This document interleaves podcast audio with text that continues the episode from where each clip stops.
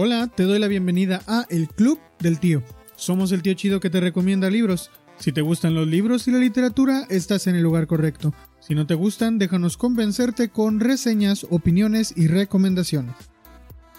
Y lo que pasa con esta novela es que sí, o sea, sí el tema, digamos, como la columna vertebral es este secuestro parental de un papá que secuestra a sus hijos para vengarse de la mamá. Y luego hay esta parte donde hablabas tú de las familias que sí son acomodadas, unos compraban a unos abogados, otros compraban a los investigadores, y entonces se mete la Interpol, se mete el FBI, hay una persecución, eh, estos niños acaban en una cajuela, en un coche, en África, en pleno apartheid.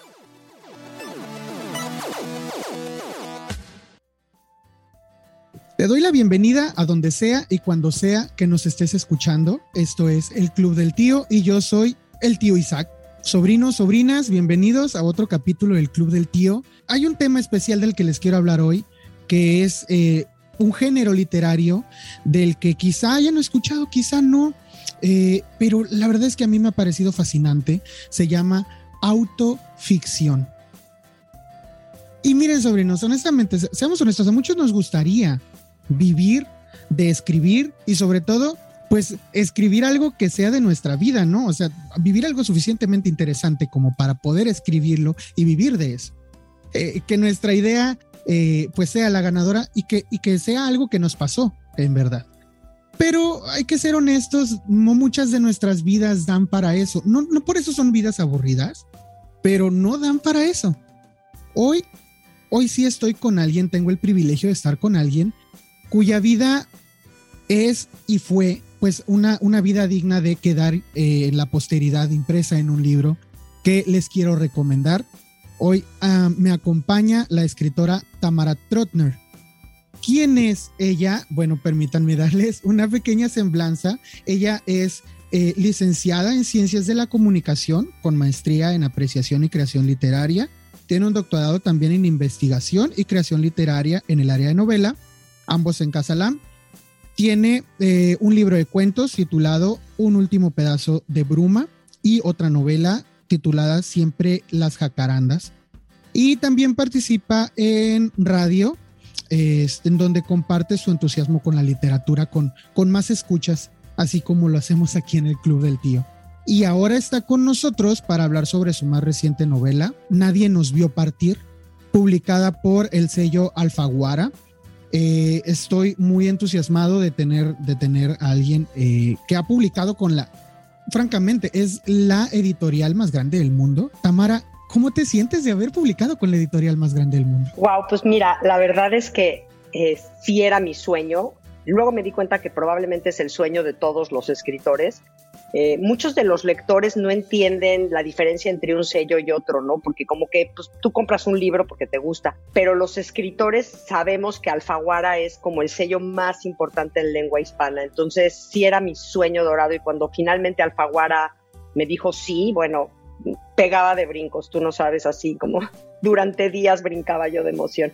Por otro lado, se vuelve una enorme responsabilidad porque si tu primera novela, porque aunque tengo otra novela publicada, pero realmente fue como tesis doctoral, entonces esta es como mi primera, mi, ópera prima ya como novela, eh, sale en Alfaguara, todo el mundo te dice, ¿y ahora qué, no? y es la pregunta de, oh, ups. Es como quien hace su primera película y le dan un Oscar, ¿no? O sea, es una, es una responsabilidad tremenda, pero bueno, creo que la verdad es una novela como, como bien, como bien le digo a los sobrinos, y se lo repito, es digna de leerse, no solamente eh, eh, de haber sido escrita, de, leerse. Y bueno, es que pues se refiere a autoficción. Me gustaría que nos dijeras un poco de qué nos puedes decir del género de tu novela. ¿Cómo lo definirías? Mira, eh, lo dices muy bien, este género de autoficción es un, es un género que realmente el, el, término lo, lo, acuñó un hombre que se llama Serge Dubrovsky, es un francés, un escritor francés en los años 70, porque él decía que todo aquel que quisiera escribir, em, digamos, autobiografía, realmente estaba escribiendo autoficción, porque cuando quieres escribir tu biografía, pues la memoria te juega trucos, te acuerdas de unas cosas y de otras no, eh, de pronto sí hay cosas que tapas porque fueron dolorosas. Entonces, cuando ya acabas de escribir esta, digamos, autobiografía, y lo digo entrecomillado, lo que resulta es la autoficción, ¿no? Que quiere decir que está inspirada en hechos reales, lo más cercano posible al escritor, sin embargo, no necesariamente a lo que podrían otros considerar la verdad. Claro, que es un tema que abordas en tu novela, eh, en donde sí, sí, sí lo dices tal cual, eh, hay, hay dos o más verdades de la historia que estás contando, pero no por eso quiere decir que son mentira una u otra, sino simplemente es la verdad para la persona que la, que la está contando. Y, la verdad es que es un privilegio poder eh, entrar a la vida de alguien con la ventana de un libro. Yo siempre que los libros pues son como eso, no son como ventanas que nos permiten ver otros mundos. En esta, eh, en esta novela Nadie nos vio partir, pues nos dejas ver eh, un, un, poco no de un mundo distinto al de nosotros, sino de cómo fue el mundo para, para una pequeñita de cinco años, ¿era? Sí. Y, nos dejas entrar a este mundo de esta pequeñita de cinco años que vivió una cosa que primero pudiera parecernos fantástico, ¿no? Es decir, ¿quién no quisiera viajar por el mundo en cualquier momento de la vida? Digo, no, no a los cinco años, sino a la, hora que sea. Eh, ¿Quién no quisiera hacer esto? Sin embargo, eh, algo que después nos cae el 20 y creo que es el, es el mejor gancho que puede tener precisamente por motivos que después abordas dentro de la novela, es eh, el la verdad detrás de eh, este viaje por el, por el mundo que tuviste. Aquí me gustaría hacerte esta pregunta. Bueno, abordas, abordas el tema desde distintas perspectivas, pero ¿qué opinas del chisme? Es una gran pregunta, la verdad. Fíjate que no me la han hecho mucho y me gusta porque realmente el chisme es básicamente lo que más daño puede hacer a una persona. Y yo, yo que soy amante de las letras, y tú también, y los que nos están escuchando seguramente también, las letras, la palabra, la palabra puede crear y puede destruir de una manera impresionante, ¿no? Eh, muchas veces yo no soy religiosa, pero muchas veces digo, bueno, incluso en la Biblia dice, eh, Dios dijo que se haga y, después se hizo, ¿no? Quiere decir que primero fue la palabra antes de los hechos. Entonces el chisme, en el caso de la novela de Nadie nos vio partir y en el caso de la vida misma, yo sí digo mucho cuando estoy en clubs de libros que de veras tenemos que cuidar muchísimo aquello que decimos porque nunca sabemos la historia completa, tío, nunca sabemos realmente qué hay del otro lado. Y entonces las personas muy fácil se meten y, y no saborean este así, te das hasta cuenta que se regodean en chismes además, pues entre más jugosos mejor y, lastiman a muchísima gente. Son contundentes las palabras que utilizas para... A, mí me quedó muy grabado cuando dices que a muchas personas les gusta ver la tormenta siempre y cuando no se mojen. Y creo que esas son las personas a las que les encanta el chisme. Es más, incluso dices, si pueden salpicar un poquito, mejor. Entonces, eh, eh, cuando hablamos sobre autoficción, creo que eh, también la persona que escribe en este caso, pues tú, estás exponiendo parte de tu, de tu vida a, que todo mundo la, la vea, pero tu caso es, es, particular porque en esta ocasión tu vida ya había estado en boca de todos antes de que tú incluso supieras qué es lo que había pasado. Sobrinos, para, para aquellos que a lo mejor eh, necesito darles un poquito de contexto, eh, Nadie nos vio partir, habla sobre un viaje de esta niña Tamara de cinco años, que pues viaja con su papá por todo el mundo, pero ella entiende que es un viaje hasta que regresa a, casa con mamá, porque mamá no los acompañó en ese viaje. Después de varios años regresa y ya siendo eh, casi una adolescente se entera de que ese viaje que ella hizo salió en periódicos y en noticieros y eh, pues que ahí le decían secuestro. En realidad, tío, sí, o sea, tienes toda la razón. Lo que pasa es que esta niña o sea, el día del cumpleaños de esta niña, el papá le dice a la mamá que se los va a llevar a Valle de Bravo un fin de semana y lo sube a un avión con documentos falsos y demás y se van a Europa. Y ahí empieza este viaje de dos años, tres continentes, en donde sí está el viaje como, bueno, estoy con mi papá y estoy viajando, pero hay constantemente eh, la añoranza por la mamá, la añoranza por el perro, la añoranza por la vida como era, porque una niña de cinco años y un niño de nueve, que, son los dos que son pues llevados por el papá, eh, sí constantemente preguntan, ¿no? De hecho, la novela empieza con una, un, pequeño párrafo eh, que dice que la mesa es redonda y que la niña está viendo hacia arriba y que el papá está diciendo, supuestamente diciéndole a la mamá, eh, ¿por qué no los quieres ver? Y ese mismo párrafo se repite cinco veces a lo largo de la novela, eh, cambiando un poco el final, porque es un poquito ver cómo va este viaje trastocando a esta niña, ¿no? En alguno de ellos dice, me salgo para que no me vean llorar, porque no se vale llorar cuando estás viajando con tu papá. Pero realmente es, es una forma sarcástica un poquito de decir, pues yo ya no quería estar en ese viaje y ya estaba pues secuestrada, ¿no? Finalmente con todas sus letras. Sí, claro. La verdad es que a veces pudiera eh, olvidársenos cuando estamos leyendo la novela que estamos hablando de, una pequeña que sí vivió eso. Claro. Eh, entonces, el, el tener presente para mí fue, fue un poco complicado, debo aceptarlo, cuando leí. Es de esas cosas que definitivamente, pues me recuerda esto a, este programa, ¿no? Que tenía Carmelita Salinas, que pues acaba de fallecer este mes, que, que decía, ¿no? Que estas cosas pasan hasta en las mejores familias. Es decir, esta es una trama familiar. Eh, no solamente participó eh, una sola persona, no fue algo que, hizo solo, no fue algo que, de hecho se pueda hacer solo. Eh, y el hecho de que, de que tantas personas confabulen para, para llevar a cabo todo esto, la verdad a mí seguía pareciéndome impactante el hecho de que hubiera sido real muchas, muchas personas dicen, y de hecho es un comentario que viene eh, en uno de los comentarios que se hacen de tu libro, Almadelia Murillo, de hecho, dice, pudo haber sido eh, la versión no de Ana Karenina escrita por una mujer. Yo, yo la verdad, yo diría que me parece una historia más pues siguiendo como este sentido de la ucronía del si hubiera sido, como un Romeo y Julieta, donde los, los Montesco y los Capuleto sí se querían, pero Romeo y Julieta no. Y de ahí desataron todo esto. Entonces, honestamente, la, historia me parece sumamente interesante, demasiado... O sea, el impacto fue mucho, pues. Eh, si para mí de, esta edad me hubiera parecido este, impactante, pues no me imagino para, para, unos pequeños de, menos de 10 años, 5 y 9 años, el, el haber vivido, ¿no? Ahora, ¿qué, quizá pudiéramos decir, eh, pues esa autoficción es muy fácil escribir autoficción porque es algo que te pasó. Entonces, fácil nada más te sientas y escribes y en uno o dos días ya tienes eh, pues toda tu novela escrita, ¿no? ¿Es así de fácil? Ojalá si fuera así de fácil ya todos estaríamos escribiendo y publicando. No, mira, esta novela, de hecho, esta es la segunda versión.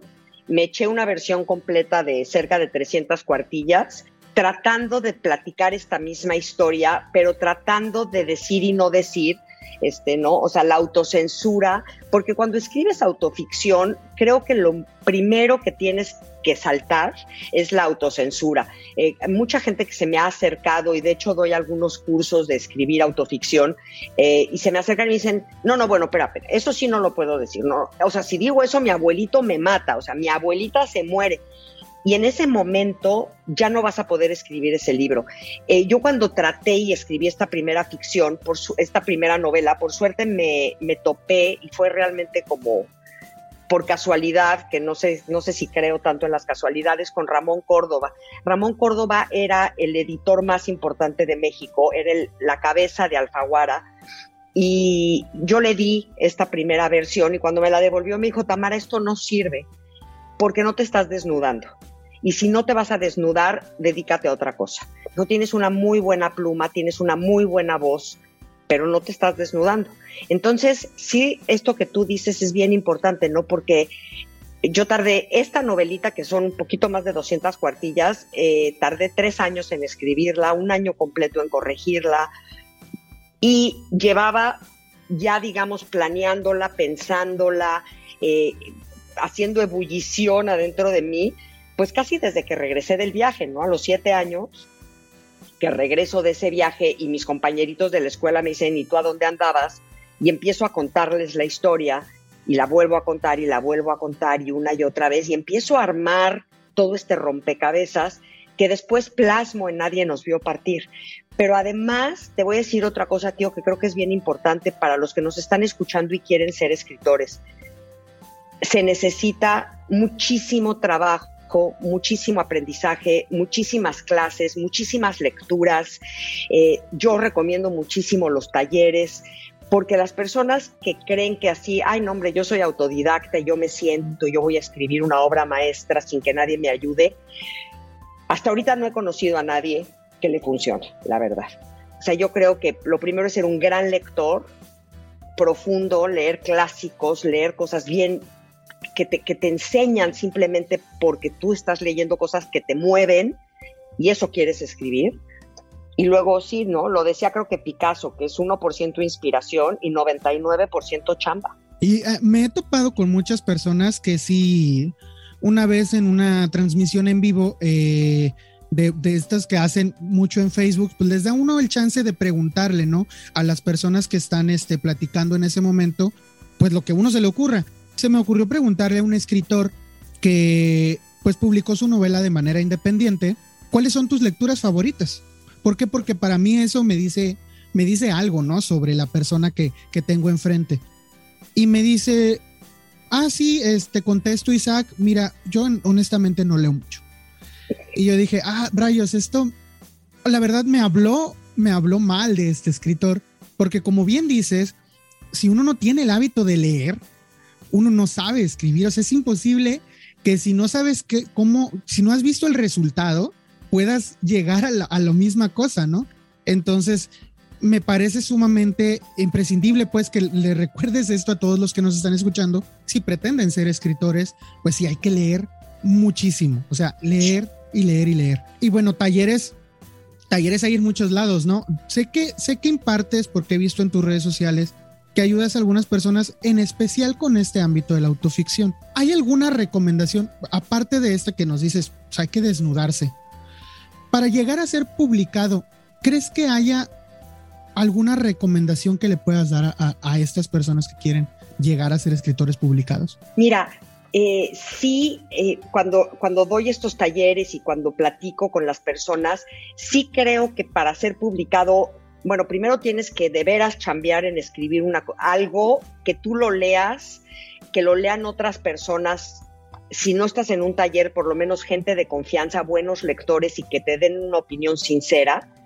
Y una vez que eso está, yo lo que más recomiendo es meterse a concursos, meterse a los, todos estos certámenes literarios, porque cuando vas a las editoriales, las editoriales están súper saturadas, eh, reciben cientos de, documentos y cientos de novelas, eh, pues cada ratito, y entonces es difícil que tu novela llegue a la mano correcta para que la leen, ni siquiera la leen, la verdad es que ahora sí que, no, no sé si, si los editores aquí me van a, abuchear, pero la verdad es que... Pero es que seamos honestos, existe la figura del lector profesional, que, esto es un trabajo, es una chamba que existe, yo la quisiera, pero es una chamba que existe que es leerte los libros para resumírselos al editor y que el, el editor se lee un resumen y una opinión en donde dicen, ah, ¿sabes qué? Este, creo que esta novela es así y así por esto, creo que tiene estos buenos o estos malos aspectos. Y entonces el editor, en base a ese reporte, eh, es, eh, muchas veces decide o no eh, qué, publicar. Entonces sí. Pero hay otro paso, tío, porque tú, tu novela, ponte tú que llegas a la editorial, a cualquiera de las, porque hay muchísimas, llegas a la editorial y logras que tu novela la reciba un dictaminador. O sea, lo que hay adentro de las, de las editoriales son estos lectores profesionales que tú hablas, pero que son dictaminadores, que van a dictaminar si la lee o no la lee el editor. Ni siquiera llegan siempre al editor. Entonces, el dictaminador, creo, además conozco a muchos dictaminadores y muchos son mis amigos y los quiero mucho, pero pues también si no es su estilo de escritura, si ese día la esposa le gritó, si el niño ya, ¿sí me entiendes? O sea, porque somos seres humanos, o sea, finalmente tus letras están en manos de seres humanos, que a mí me ha pasado de repente que leo algo y digo, híjole, esto no me gusta nada, y alguien me dice, oye, Tamara, si es muy bueno, dale chance, y regreso y digo, no, pues sí era bueno, ¿no? Pero no le había yo dado el chance. Entonces, y una vez que pasas, ponte tú que el dictaminador ya dice que sí, entonces llega el editor. Y luego ese editor tiene que decir que sí. Y si ya dice que sí, te tienen que calendarizar para que entres dentro de los tiempos de la, del editorial. O sea, sí es una chambota. Y entonces, si, si, realmente tienes algo bueno y lo metes a muchos certámenes, pues con que quedes, ni siquiera tienes que ganar, pero con que quedes en los primeros tres, cuatro, cinco lugares, ya te voltean a ver y ahí sí ya tienes chance de ser publicado. Un muy buen consejo y lo voy a tomar personalmente. Eh, yo he tomado esto de a veces ir a algún taller porque a mí, eh, pues más como en un ejercicio terapéutico, más que como algo aspiracional, eh, me gusta escribir un par de cosas. No aspiro a ser el, el, el, gran escritor, pero sí me gusta lo que, lo que causa, ¿no? Lo que, lo que es escribir y ver que algo terminaste. Y sí lo voy a tomar yo yo personalmente lo voy a tomar en cuenta porque pues sí sería agradable algún día poder decir bueno Isaac tiene ahí su libro publicado a lo mejor y hasta en Alfaguara no sé eh, sería quizá quizá. Y yo espero verdad digo hablando sobre esto terapéutico que es la lectura verdad tomando. Eh, te sirvió te sirvió de algo cuando terminaste de leer esto sirvió de algo que tú lo, que, tú lo terminaras y que, no sé, pudiste dejar ir algo? ¿Sentiste algún, algo de esto? Fíjate que sí, eh, yo estoy súper de acuerdo que escribir es súper terapéutico. Es, al, escribir haces catarsis siempre. Eh, yo creo que yo la catarsis de esta novela la empecé a hacer de chiquita cuando iba yo contando la historia. Eh, y una vez que la terminé de escribir, bueno, sí, me, ayudó muchísimo a poner las cosas como en, orden. Ya, ya, yo las tenía en mi cabeza, pero como que las acomodé. Y lo que pasa con esta novela es que sí, o sea, sí el tema, digamos, como la columna vertebral es este secuestro parental de un papá que secuestra a sus hijos para vengarse de la mamá. Esa es como la línea directa, digamos.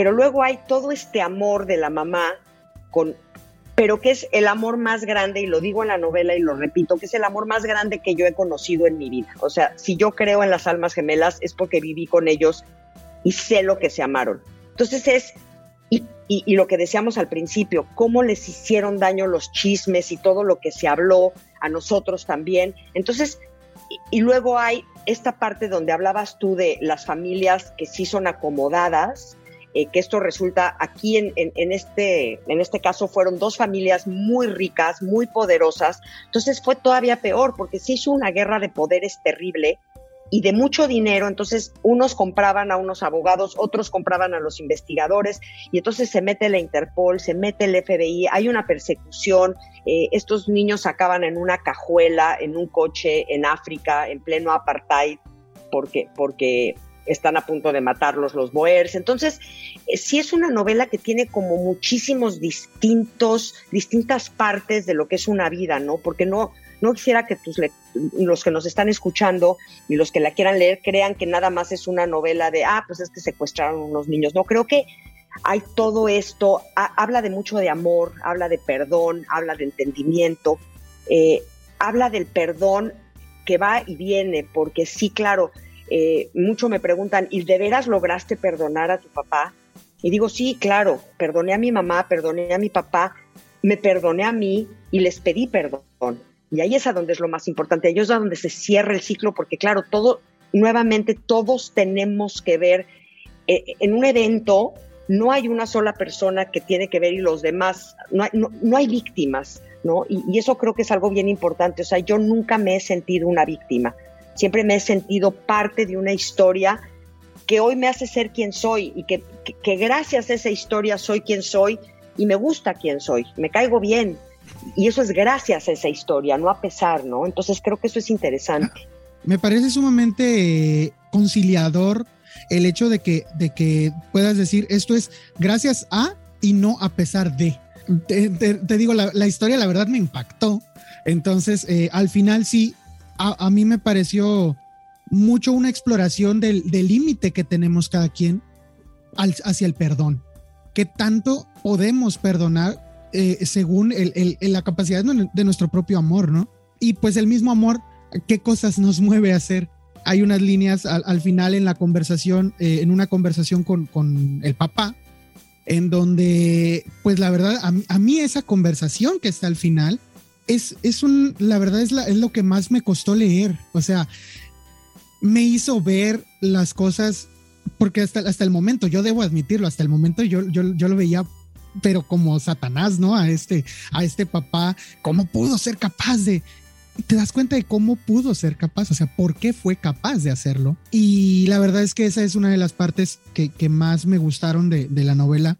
Toda ella es, es muy buena, digo, por algo estás, volvemos a decirlo, por algo estás con Alfaguara. O sea, eh, entonces, sobrinos, no tengo más que recomendarles que lean Nadie nos vio partir de Tamara Trotner.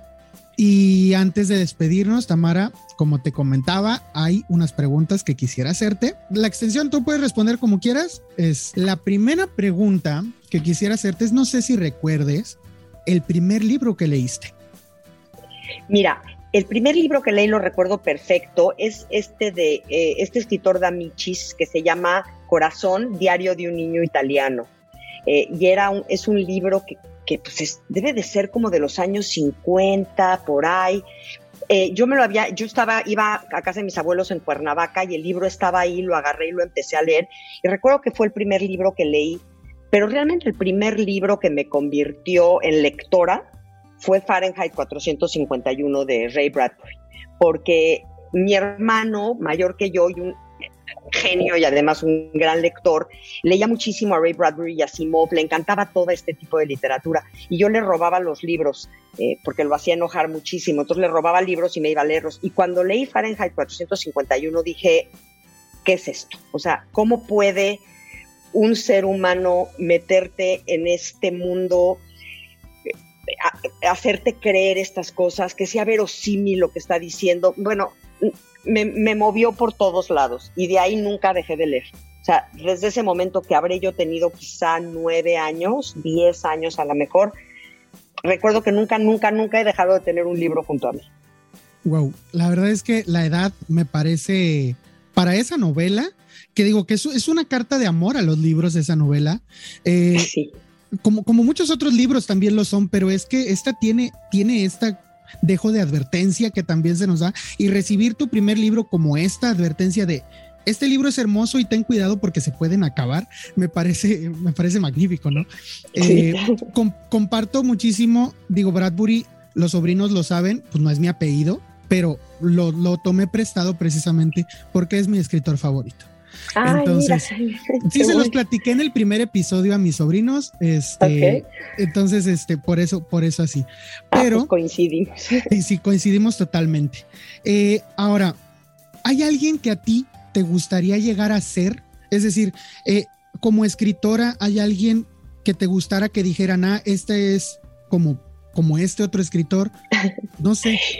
Sí, es, es una pregunta interesante, porque por supuesto que hay escritores que admiro tanto, eh, pero no sé si quisiera ser ellos, pero bueno, sí, es decir, a ver, eh, para mí mi escritor número uno, el escritor que más admiro y el que creo yo que es el mejor escritor del mundo es definitivamente Dostoyevsky. Yo creo que Dostoyevsky además es un escritor que cualquiera que quiera ser escritor no puede no leer Los Hermanos Karamazov, Crimen y Castigo, por lo menos, eh, y luego los cuentos que son extraordinarios, y luego todos estos clásicos como Faulkner, como Kafka, y obviamente Borges, y obviamente Rulfo, y obviamente Cortázar si quieres escribir cuentos, y de ahí me podría seguir, ¿no?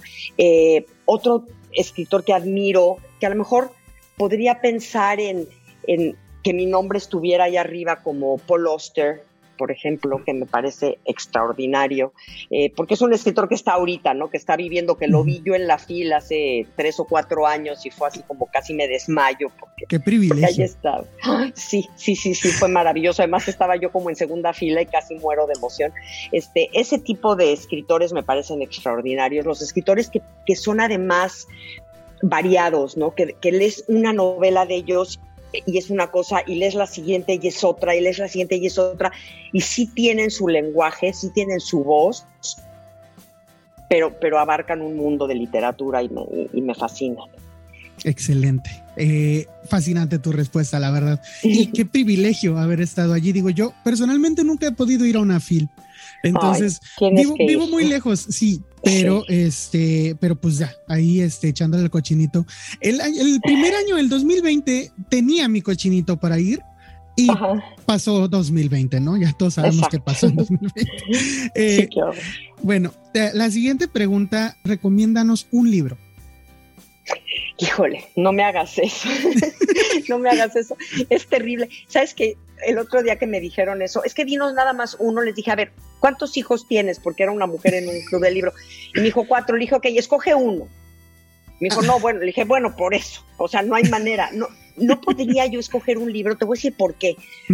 Porque desde los nueve, diez años que empecé a ser una gran lectora, hay libros que me han impactado tanto a lo largo de toda esta vida, que son libros que me han marcado y que sé que si los volviera yo a leer, quizá no me gustarían tanto.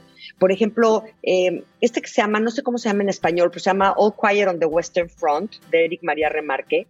Es un libro que leí yo también, he de haber tenido, no sé, 14, 15 años, y me acuerdo que me marcó muchísimo en ese momento. Y para una cosa de un trabajo lo volví a medio leer hace poco, y dije, mm, ok, o sea, pues sí, está bueno, pero ya sabes. Sin novedad en el frente es. Ese, sin novedad en el frente. Sí, sí, Tenía la duda, tenía la duda. Sí, sí, sí. Entonces, eh, creo que tenemos libros, además estoy segura que hay libros que a mí te podría yo decir, como Fahrenheit 451 o como muchos, que, que, que bueno, los tengo en el vientre y en el alma, y para otras personas no les van a gustar. Y sé que a otras personas de repente me recomiendan literatura y digo, mm, a mí esa no me encanta. Entonces, si es algo tan personal, lo que, lo que tengo que recomendarles es nada más, si empiezan a leer un libro y para la página 40, 50, no les ha movido las entrañas, no están un poco más despeinados, no tienen un poco raspadas las rodillas, no les tiembla el cuerpo, déjenlo tú eres joven y probablemente los que nos están escuchando son jóvenes. Eh, yo tuve un maestro que se llamaba Felipe San José, que es creo que el que me hizo querer ser escritora, y algún día ya grande me dijo, es que lo único que me duele es que no voy a poder leer todo lo que quisiera yo leer. Entonces, se nos acaba el tiempo, no hay tanto por leer, que si algo no te mueve de veras hasta el fondo, no lo leas. y te lo digo aunque sea, o sea, un libro así maravilloso yo soy lo máximo, si a ti no te está llegando y no te está moviendo, vete a otra cosa. Los libros sí nos tienen que cambiar. Hay una frase de Murakami, que no me la acuerdo exacto, pero dice que cuando salgas de la tormenta eh, vas a estar movido, despeinado, lastimado. Quizá no vas a saber cómo saliste de esa tormenta, pero definitivamente no vas a, no vas a ser el mismo que entró. Murakami es otro de mis súper favoritos. Y, creo que así tenemos que salir de los libros. Tenemos que salir definitivamente diferentes de cómo entramos. Sí, estoy totalmente de acuerdo. O sea, si un libro pasando unas páginas no, no te convenció, pues sí, o sea, déjalo. No, es que como dices, es, que es muchísimo, muy, muy poco tiempo el que tenemos y muchísimo que leer como para desperdiciarlo en, algo que no te guste. Eh, ahora, la última pregunta, y quizá una pregunta espinosa, eh, que es, la siguiente. Eh, siendo tú una escritora publicada con, esta, eh, este, con este sello, con este editorial, ¿tú qué opinas sobre la que haya libros que se reparten digitalmente de manera gratuita en internet, estos libros PDFs, este, ¿qué opinas de esta, de esta acción de, pues, subieron un libro y quién sabe cuántos lo descargaron para leer? ¿Cuál es tu opinión al respecto? Te voy a decir algo. Eh, yo quisiera que la literatura llegue a todo mundo. Entonces, evidentemente quisiera que todo mundo tenga la capacidad económica para, para comprar libros. Sé que no es así, pero los PDF nos hacen un daño a los escritores, a los que queremos vivir de escribir. Realmente, para vivir de escribir es casi imposible. O sea, tienes que ser uno de estos, eh, sobre todo en México, tienes que ser uno de estos que venden cientos de miles de copias y, son muy pocos, ¿no? Entonces, cada libro que alguien compra nos da un 10% a nosotros los escritores y para vivir de eso, pues te puedo decir que es muy difícil. Entonces, cuando cuando bajas PDFs, eh, eh, muchos, muchos lectores creen que, ay, no, bueno, pues estamos bajando PDFs y entonces ya somos miles los que estamos leyendo su novela y, se, se, debería de sentir honrada. Pues sí, pero los escritores también tenemos que comer. Entonces, yo prefiero que los libros se presten, pero el libro, el libro físico o el libro digital, que se lo presten y no que bajen PDFs. De veras, los PDFs son, son un cáncer en todo, como, como todo lo pirata, ¿no? Como, como los videos piratas, como la música pirata. No se vale, no se vale porque hay alguien que ha metido toda su alma, todo su tiempo, todo su corazón y pues que de eso vive. ¿No? O sea, es, es como que a cualquiera de los que bajen un PDF yo les quisiera preguntar qué sentirías tú si esa chamba que tú haces y de la cual vives te dijeran, ay, perfecto, padrísimo, pero me la das gratis. ¿No? Qué increíble que manejas este taxi, pero no me cobres cuando me lleves a los lugares, porque, pues, oye, yo me estoy subiendo a tu taxi, pues, güey, no. Entonces sí, o sea, eh, es, robar, es robar, punto, la verdad. ilegales, aquí lo hemos dicho, digo, hay una frase que una, una de nuestros escuchas nos dijo, hace, hace un tiempo hablamos al respecto de la piratería y una de nuestras escuchas nos decía, pues quien quien no haya leído en PDF que aviente el primer libro físico, ¿no? Eh, honestamente, digo, muchos... ¿A dónde, ¿A dónde lo aviento? Porque ah, nunca he leído un PDF, nunca. Este, y, hay muchos, sin embargo, que, que han tenido que recurrir a eso. En este caso, digo, y para... Para, para, cuidado mío, aquí está mi libro. Gracias. Y les voy a decir otra cosa, ya lo grabé, está también en audiolibro, así que ¿Está en audiolibro?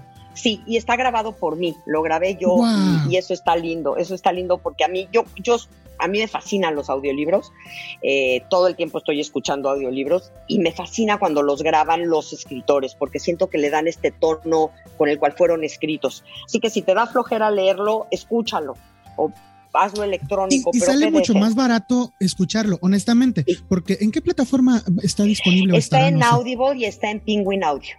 Ah, excelente. Audible es muy, es muy accesible y aparte, bueno, eh, yo sí escucho mucho audiolibro. Sé que hay escritores que están un poco, eh, sí, como que dicen, ah, no es leer. Sí, sí hay, sí hay lectores que dicen no es leer. Bueno, la verdad es consumir historias. Ya estamos en una edad, en una era en la que hablamos de consumir historias. Eh, y sí, el acto de leer, la verdad es muy complicado ya. Sentarte y tener tiempo para leer. Y yo, yo, yo escucho audiolibros y me, parece, voy a buscar el tuyo porque hay, hay, muchas, hay muchas páginas que yo quisiera escuchar con tu voz. Hay muchas, hay, hay, muchas páginas que de verdad, como tú lo dices, eh, necesitas saber con qué tono lo, lo pensaste. Y, y, cuando es el mismo escritor el que te lo está diciendo, eso tiene un valor eh, incalculable, ¿no? Para quien aprecia la historia. Entonces, qué bueno que, qué bueno que está en, en, audiolibro ya. Apenitas, ¿eh? hace dos mesecitos salió, así que está muy nuevito. Excelente. Eh, bueno, ¿en dónde pueden encontrarte los sobrinos si quieren este, seguirte en redes o en dónde más te escuchan? Mira, estoy como Tamara Trotner, así como con T-R-O-T, N de niño R, Tamara Trotner, en todas las redes. Estoy en Facebook, en Twitter, en Instagram. Eh, así me encuentran. Eh, me va a encantar que me escriban, que me pregunten. A todo mundo acepto, están abiertas mis redes para que entre quien quiera. Y también me pueden escuchar cada 15 días. Estoy en el programa con Iñaki Manero en la 88.9 eh, a las 2 de la tarde pues, recomendando libros. Entonces es una plataforma padre y ahí es, hay un, un podcast que creo que se llama iHeartRadio y ahí quedan grabados todos nuestras yo de hecho he escuchado, yo de hecho he escuchado algunas de esas charlas que eh, amablemente compartes en tu muro de Facebook. Y eh, allí, de hecho, escuché eh, tu, reseña sobre Fahrenheit 451. y la verdad, sí, o sea, es, y de hecho, hace poco me pude leer, bueno, ya estoy este, divagando un poquito, pero hace poco que leí El placer de quemar, este, este un compendio de cuentos que son como los precedentes de Bradbury para escribir Fahrenheit.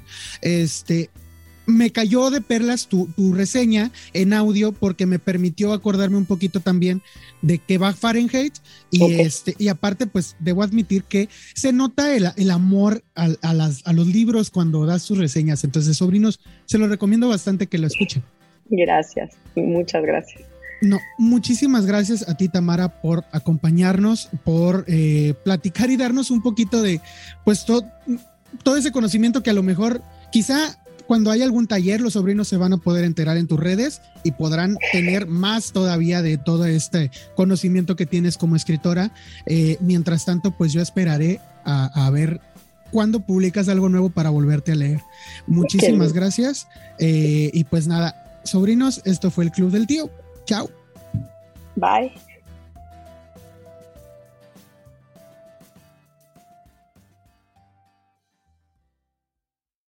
Esperamos que hayas disfrutado de este capítulo. Te recomiendo suscribirte para escuchar todos nuestros episodios futuros. Danos tu opinión por medio de nuestras redes sociales. En todos lados nos encuentras como el Club del Tío. Si nos quieres apoyar, la mejor manera de hacerlo hasta el momento es darle like, suscribirte, dejarnos un comentario y compartir.